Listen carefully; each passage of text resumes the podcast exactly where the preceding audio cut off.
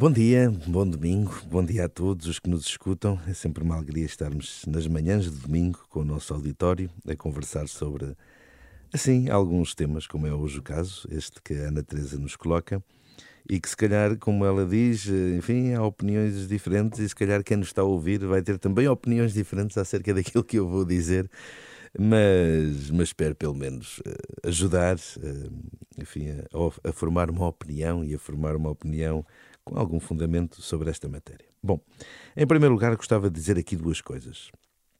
Uma acerca da liturgia e dos ritos na igreja. E as duas coisas são estas.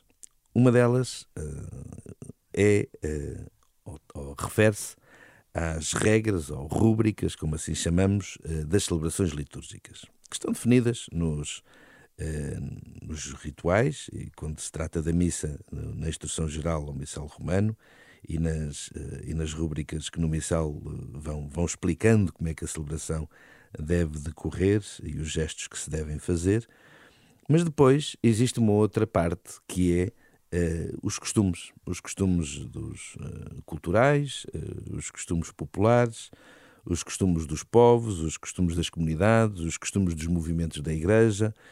E muitas vezes, nesses costumes, enfim, que, que não há mal nenhum de, neles, esses costumes muitas vezes integram eh, gestos, ritos, eh, particularidades eh, distintas na próprio, no próprio rito litúrgico.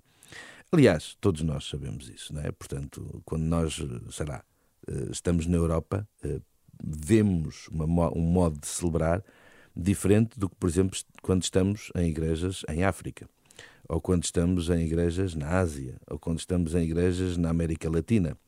Mas, sobretudo, eh, esta última, América Latina e aquela que referi antes, a, a África, são povos que, pela sua dimensão cultural, necessitam de uma manifestação exterior maior, eh, mais efusiva, eh, mais visível do que se calhar nós, europeus, ou que se calhar o povo asiático.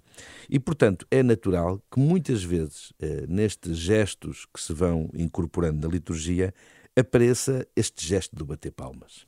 Manifestação da alegria, manifestação, enfim, de uma participação uh, mais, mais efusiva, uh, manifestação de agrado, manifestação de concordância. Uh, eu vou fazer aqui um parênteses, nós estamos uh, um mês da, da Jornada Mundial da Juventude.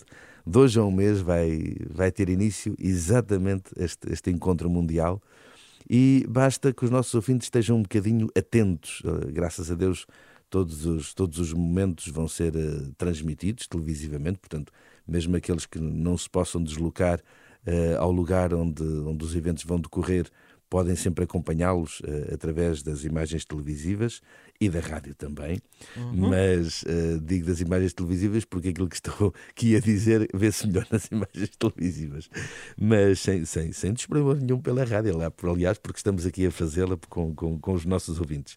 Mas vão notar uma coisa que é a, a espontaneidade que os jovens vão ter de bater palmas muitas vezes a coisas que o Papa vai dizer será, vai ser natural que, por exemplo, na homilia da missa final, ou alguma afirmação do Papa, ou no final da homilia, sinal de agrado, sinal de concordância, sinal de alegria, os jovens espontaneamente vão bater palmas.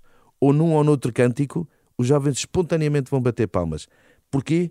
Porque é também uma expressão exatamente daquilo que é a festa da juventude, daquilo que é a participação juvenil, daquilo que é a alegria dos jovens. E isto também acontece em outras comunidades. Está certo ou está errado? Depende. Se for só para como uma manifestação sem, sem sentido nenhum espiritual e sem sentido nenhum comunitário, se calhar está errado. Se for como expressão do que é a unidade da comunidade, do que é uma manifestação da, de, de, de alegria e da ação de graças para com Deus, se for um verdadeiro gesto de louvor, está certo. Portanto, não é o gesto pelo gesto, é aquilo que o gesto significa, que deve também presidir àquilo que são estas manifestações mais culturais, mais, eh, mais populares da própria Assembleia Celebrante. Porque a liturgia não é eh, apenas o cumprimento de uma, de, uma regra, mas na liturgia há também lugar àquilo que é a manifestação da cultura, uh, aquilo que nós chamamos a enculturação da fé, ou seja, a forma como na nossa cultura também temos estas manifestações de fé. E, portanto, há também lugar a, essa, uh, a essas manifestações naquilo que é os nossos hábitos. Portanto, Ana Teresa tem razão, quer dizer, não há, não há mal nenhum, uh, desde que isso seja de facto uma manifestação da comunidade celebrante.